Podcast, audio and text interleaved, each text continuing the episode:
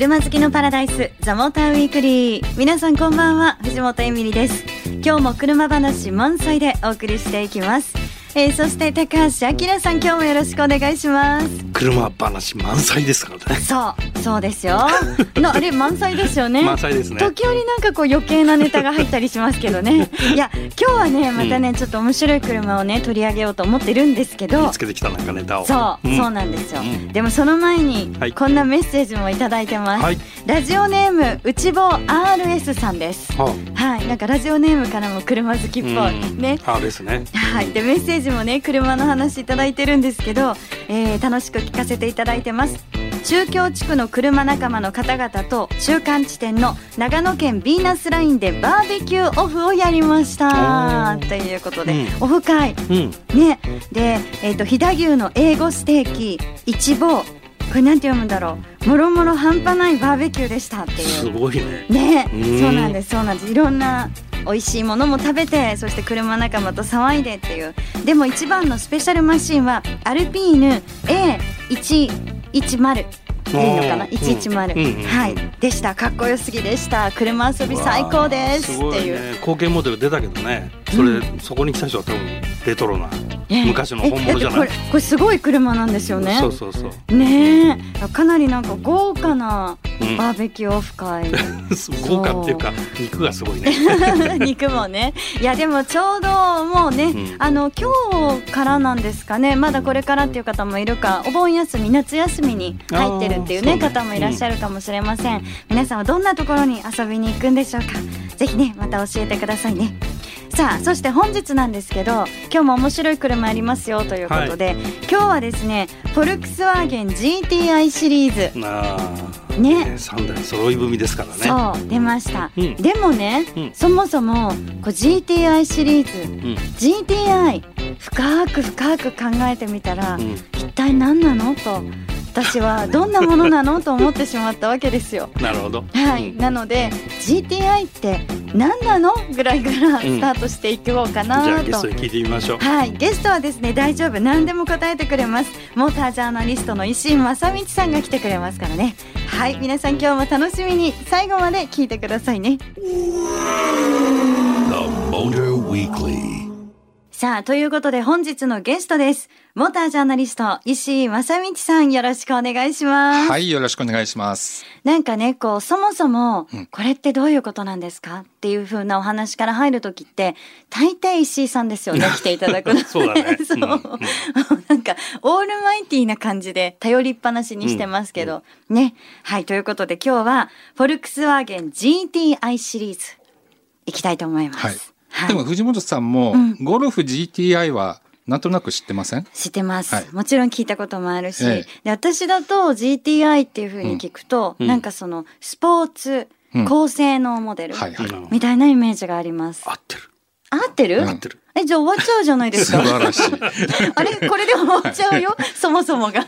まあでもゴルフの GTI が、はい、まあ初代モデルが1976年に出てるんですけれども、はい、これがホットハッチの元祖だと言われてるんですよ。だからそういったハッチバックなんだけど、ちょっといいエンジン積んで、ハンドリングも良くして、えー、楽しいよっていう車の元祖がゴルフ GTI なんですね。あだからねかなりこう業界的にはビッグネームみたいな。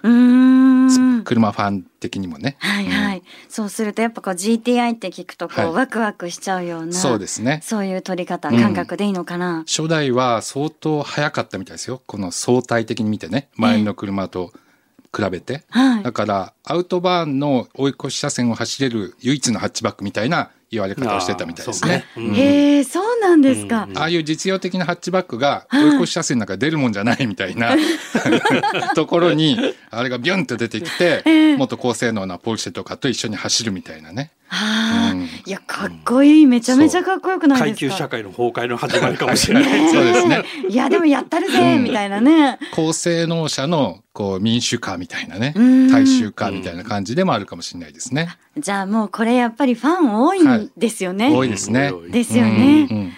そっか。でもそこからこう何年かまあ、そうですねわけですけど、まああのー、ちょっとね初代が結構強烈な印象があって、はい、代を追うごとにマイルドな感じになったんですけどゴルフ5ですね。5世代目のゴルフの時に、まあ、DSG、えー、と、あと直噴ターボエンジンっていうのを積んで、はい、まあ今は結構当たり前の技術なんですけど、当時はまだ珍しくて、でね、かなりこれがね、インパクトあったんですよ。うん、ここでまた一気にこう GTI 人気が盛り上がったんですね。うん、でね、日本はこのゴルフの全体の販売台数に対して GTI が多いんですよ。だから多分日本人って半眼びいきなとことかあるから、うん。うん、結構好きなんだと思いますああいう車、うん、そうするとじゃあこの GTI シリーズも、はい、いや登場したっていうことで、うん、待ってたっていうね、うんうん、人たちも多かったんだろうなって思うんです。そうですね。まあゴルフは連綿とありますけれども、うん、えー、今回はアップに GTI ができたというのが初めてなんですね、このアップってね、はい、あの車のサイズから見ると、結構こうちっちゃくってそうですね。っていう感じじゃないですか、はい。でもこういうアップみたいなサイズに GTI が欲しいっていう方が多いと聞きました。多いとも、あの、小さくて速いっていうのは昔から人気あるんですよ、はい、日本で。ん。なんか、アウトビアンキとかね。ありましたよね、昔から。アウトビアンキ。アウトビアンキ。あと、今で言うとアバルトとかですかね。あと、デトマソ、ミニデトマソとかもそうね。あ、そうですね。で、ミニクーパーもやっぱ昔のミニクーパーとかも日本で人気だったじゃないですか。だからやっぱね、小さくて速いっていうのね、かなりみんな好きなんですよね。うん、で、このアップ、MT だからね。そうそうそう。そうか、うん、あれ確かそれ限定なんですよねこの。そうですね。アップ GTI 自体が日本では限定発売になりますね。でしかも MT 初 GTI アップの。そうなんですよ。アップ自体が結構そのボディとかシャシーは非常によくできた車なんですけど、はい、日本に輸入されてたアップはあのミッションがねちょっとね日本で乗るには使いづらいかなっていうところがあるんですね。はい、あのいわゆるセミオートマチックなんですけれども、ね、ほ他のゴルフとか DSG っていう、えー、ミッションはすごくよくできてるんですけど、これはね、実はこうマニュアルミッションベースなんですけど、クラッチが自動化されてるね。で、DSG はクラッチを2つ持ってるんですよ。はい。それで、あの、シフトチェンジのタイムラグとかを減らしてるんですけど、アップのそれはですね、シングルクラッチなんで、シフトチェンジとかにちょっと時間がかかる。うん、だからなんか加速してる時になんか急にシフトチェンジされるとこう頭が前後しちゃうみたいなところがあるんで、はい、ちょっと普通の人には乗りづらいかなというところがあったんですね。ちょっと私結構得意ですよ。うん、得意？あの、アクセル一回ね、戻して、そうそうそうそう踏み込んでいくんですよね。すごいじゃないですか。はい、正解。そうなんです。でもね、あの、フィアットチンクエチェント、これも大人気じゃないですか、日本で。はいはい、で特に女性大好きじゃないですか。はい、で、あれもシングルクラッチなんですよ。で、みんな乗りこなしてるってことは、ちゃんと車を愛して、うん。うん、あの、うん、練習するというか、車に合わせていくとみんなスムーズに運転できると思うんですけどね。いや、でもなんかね、アップ自体もすごく魅力があって、はい、ね、私この、えっと、今のシングルクラッチでしたっけ、はい、ね、それはすごい楽しかったなって思ったんですけど。うんうんうん、それ、1リッターターボだからね。そうですね。うまく操れるようになるとすごく楽しいですね。でもこのアップ GTI はマニュアルですから、はい、あのそういうストレスなしに乗れますね。うん、まずそこが一つポイントですね。あ、うん、なるほど、はい、実際じゃあ走ってみると、うん、走りもこうキビキビキビという。そうですね。あのすごく速いっていうわけでもないんですけど、いくらホットハッチだって言っても街中とか一般道でアクセル踏み切れないみたいなんだとストレス感じるじゃないですか。うん、速すぎると、はいはい。アップ GTI はね、かなり踏めます。うん、だから、そう。ね、スペック的には116馬力の200ニュートンぐらいだから、うんはい、まあね、使い切っちゃうっていうかね。そうなんです。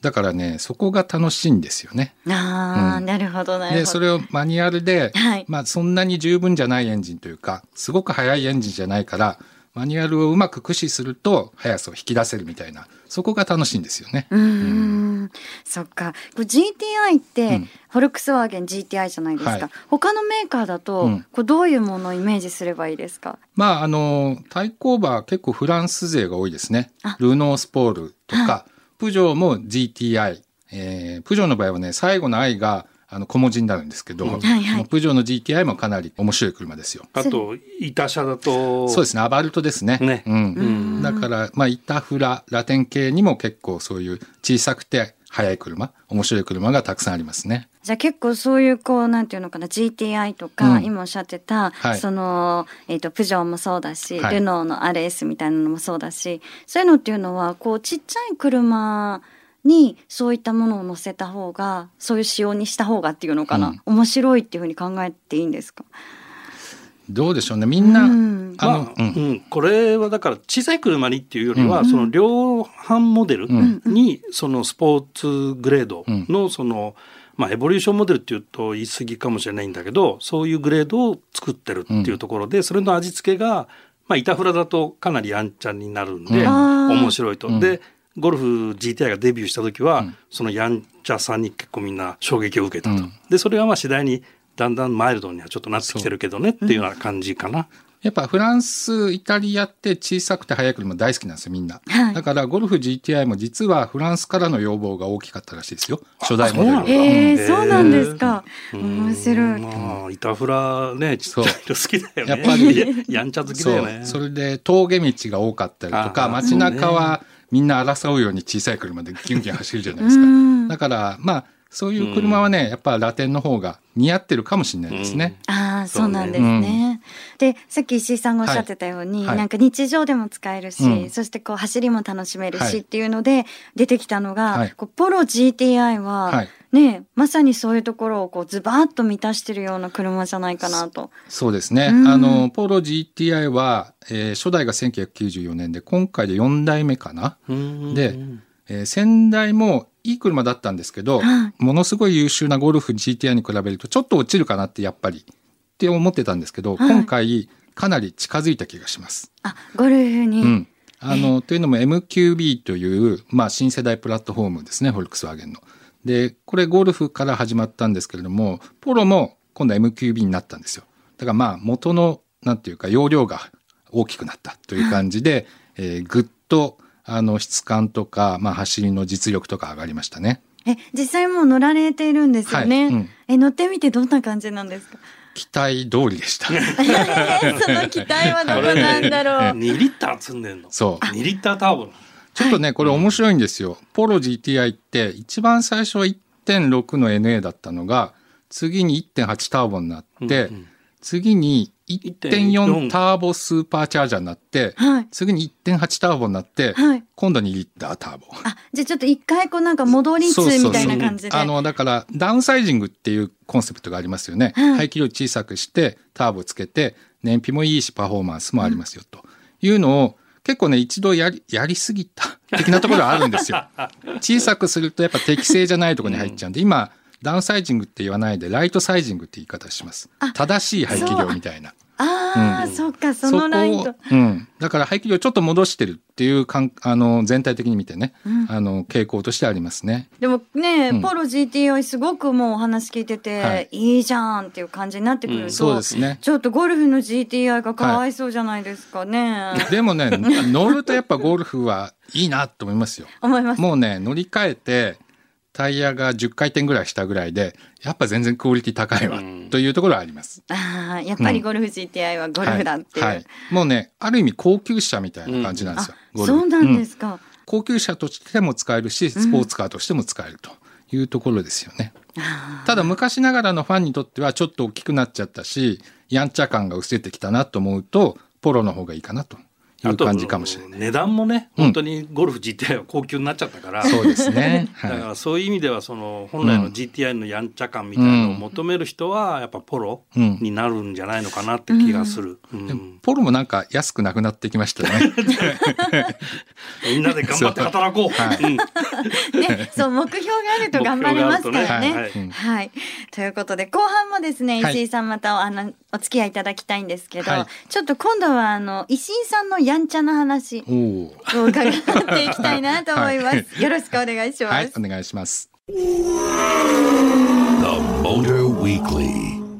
さて本日はモータージャーナリスト石井正道さん来てくださってます。よろしくお願いします。はい、お願いします。ということで今度は車話なんだけどメインは石井さんみたいな話を伺っていきたいなと思います。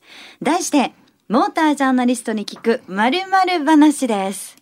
と言いつつ、これあのすごい範囲が広くって、あの車の市場の話とかね、あのなかなかこう、やっぱり車好き、一般の車好きな人たちが乗れないような車の話とか、そういうのを聞こうかなっていうので、不定期開催で始まってたものが、なんか失敗話とか、そうなんだ。そう。やらかした話。やらかした話とか。俺自慢話って聞いてたんで、そう。何自慢しようかなと思ってきたんだけど。そう。聞いてもね。そうみたいで、なんかね、どうも失敗話が面白いっていうのをたくさんいただいちゃうんですよね。な ので、ちょっとできれば石井さんも、こう、失敗話なんてありますか？今だから話せる失敗話っていうのは、オファーいただいてたんですけど、はい。今でも言えない失敗話が結構あるんですよね。それリアルだからダメ。まあそれは置いといて、はい、一番失敗したなって思ってるのは、あれですね。サーキット集合、間違えたっていうのが一個あるんですね。え、じ、時間とかですか、うん、愛知県の高田サーキットっていうところに僕朝8時に行ったんですよ。はい、そう言われたと思って。うんで、まあ、東京から300キロぐらいあるんで、うん、結構4時間ぐらいかかって、うん、一生懸命着いて、やっと間に合ったと思って。朝8時に ?8 時に。で、電話したんですよ。誰もいないから。着いたんですけど、つって、向こうも着いてますよって言うんで、よく話を聞いたら、集合場所が埼玉県の本庄サーキットだったんですよ。違う。で、どれぐらいでこっち来れますって言うから、カーナビに恐る恐る入れてみたら、7時間ぐらいかかって出ちゃって、もうその日は無理みたいになっちゃいましたね。えー、わざわざ遠くまで行ったのにですよね。ねそうですね。まあ、それもあるし、多分仕事に穴開けちゃったっていうの、それがだけかな。今まで唯一。いやでも今までね、っていうとなんかやっぱその1回だけっていうとまあダブルブッキングが発覚とかそういうのは結構ありますよ。なんかポロポロ出そう。他にもポロポロ出そうだな。あれナビって言えばさ、その国際市場海外のね、国際市場会で今はまあ大体ナビがあるから。まあ間違わないんだけど、昔はナビなかったいや、ナビなかった時代は大変でしたね、やっぱり。迷子になったりしなかったの？バンバンありますよ。バンバンやっぱあるんだ。今でもカーナビあっても間違えるっていうのよくありますけど、昔はね、小町図ってわかります？小地図って、うん、あの、小松のそうそうそう。この交差右とかさ。そうそうそう。はいはい、で、トリップ見ながら何何百メートル行くと、えー、右に曲がれとかそういうのがバーってあって、多分目的地までどれぐらいあるかな？ね、20個、うん、30個みたいなあるんですよ、あの、なんかクラシックカーラリーのイベントで私、見たことがあります、はい。あれだったんですよ。え、あれだったんですか？え、じゃあパンフレットみたいになってたってこと？そうそうそう。で、大体ね、ねコマ図3つ目ぐらいで、あれ？合わないみたいになってきて。間違っちゃう。うん。で、昔はそれをちゃんと戻ったりして、トリップも、えー、何キロずれてるからみたいにやんないと、たどり着けないっていうことあったんですけど、まあ最近はね、あの、もうスマホのあのナビで行けちゃうんで、まあ本当楽になりましたね。えー、ってことは、昔はもうこまずに一生懸命で、そう。車のその良し悪しみたいなのって。それはね、大体二人一組で動いてるんで、あ、大丈夫だったんです、えー、助手席の人がやるんで。ナビだね。そう。まさに。あ、そうか。人間ナビ。誰と組むかで、その日帰れるかどうかが、地図見できない人がね。地図見れないやつ結構いるんですよ。そうですよね。でも俺も見れないですけどね。よく間違えますけどね。そうなんですね。意外と石井さんも。いや昔のその海外ね、うん、国際市場会って恐ろしいですね。はいねうん、でも今はもう考えられないんでしょう。そうですね。カーナビも大体ついてますし試乗車の場合は、なくてもスマホがあれば何でもできるんでまあだから普通の方もヨーロッパでちょっと運転してみたいっていう時、まあレンタカー借りると思うんですけれども、スマホを持ってって、あの、ホルダーかなんかでどっかにつけてってやるのが一番確実だと思いますね。うん。あと、なんかポータブルナビでね、そうそうそう持ってってすぐプッてつけられる。吸盤でつけてみたいな。まあそれもね、すごく有効ですね。はい。いろいろ海外に行くとね、なんかやっぱり、うん。でも未だに海外に行って、ああ、やらかしたみたいなことはないんですか、石井さん？やっぱりあの、パリの街中のラナバウトとかは 難しいですよ。慣れててもやっぱ地元の人じゃないと。うんだからね、あんまり走りたくない。どんだけ鼻先入れるかみたいな、ね、そうですね。うん、じゃあドキドキすることもまだありますよ。あるんですね。はい、でもスマホが便利になると、うん、結局インターネットがそのもうすごいポピュラーにどこでも使えるようになると、はい、原稿とかも追い回されるでしょ？まあそうですね。今もう飛行機の中でも Wi-Fi つながっちゃう時代ですから。ねねそれも大変だよね。大変。でね、スマホをなくしちゃうといいんですよ、一回。そうすると、リアルに私は体験しましたけど、あのー、なくした時の大騒ぎ度が落ち着くと、はいはい、スマホがないってこんなに静かなんだななるほどね。思いますね。はい。ね、昔に比べると今はこんなに便利になったねという。便利だけど生きづらいこともたまにあるあるというね、はい、ことかもしれない。いいいいオチになりました、はい、ありがとうございます。これまるまる話石井さんまた続きますから。今度は自慢話を。うんで、はい、今度は自慢話でもいいのかな、と思うんですけど、いや嫌なんですって。高井さんが嫌だって。これねアルピーの A110 って言ってたじゃないですか。うん、新型の A110 のテストドライバーやってたんです。ああ。出た。あら。出た。出た。どうしよう。時間が。それは今度にしよう。今度にしましょうか。時間が。A110 今度やりましょうじゃね、あ、残念だけど時間がないな。だから終わっちゃおう。ということで、本日のゲスト、モータージャーナリスト、石井正道さん、ありがとうございました。はい、ありがとうございました。The Motor Weekly ザ・モーターウィークリーいかがでしたでしょうか？いや今日はですね GTI シリーズ、うん、そして石井さんのやっちゃった話、うん、フランスのエボリューションモデルとねあ板フラのね。板フラのねとやりましたけど。高橋さん何が一番印象残りました？やっぱり失敗しちゃった話好きですよね。自慢話はもういいみたいな顔になってましたもんね。ね。人の失敗話ってなんでだか面白いよね。って言いますよね、うん、本当ね。性格悪いから。いやでもねあのまさかなんかこう石井さんがっていうところが面白かったですよね。小松やっぱ全然読めないとか、ね、結構道迷うとか、なんかそう意外性やっぱり面白いですよね。ジャーナリストさんのね。そう。またやりたいなと思います。彼はあんま慌てる感じないもんね。落ち着いてるしねいつもね。あで見えますよね、うん、ね、うん、だからほらやっぱりそうなると自慢話はいいんですよ、ね、お前もか。ね、はい。ということでぜひ皆さんの感想も送ってくださいね。お待ちしてますメールアドレス tm アットマーク fm 横浜ドット jp ザモーターの頭文字 tm に続いてアットマーク fm 横浜ドット jp でお待ちしてます。採用された方には番組オリジナルステッカープレゼントしますからね。えそしてお休みに入るという方ぜひね車で遊びに行く際は運転気をつけて楽しんでくださいね。ザ・モーターウィークリーお相手は藤本エミリとオートプルーブ編集長高橋明さんでした。また来週。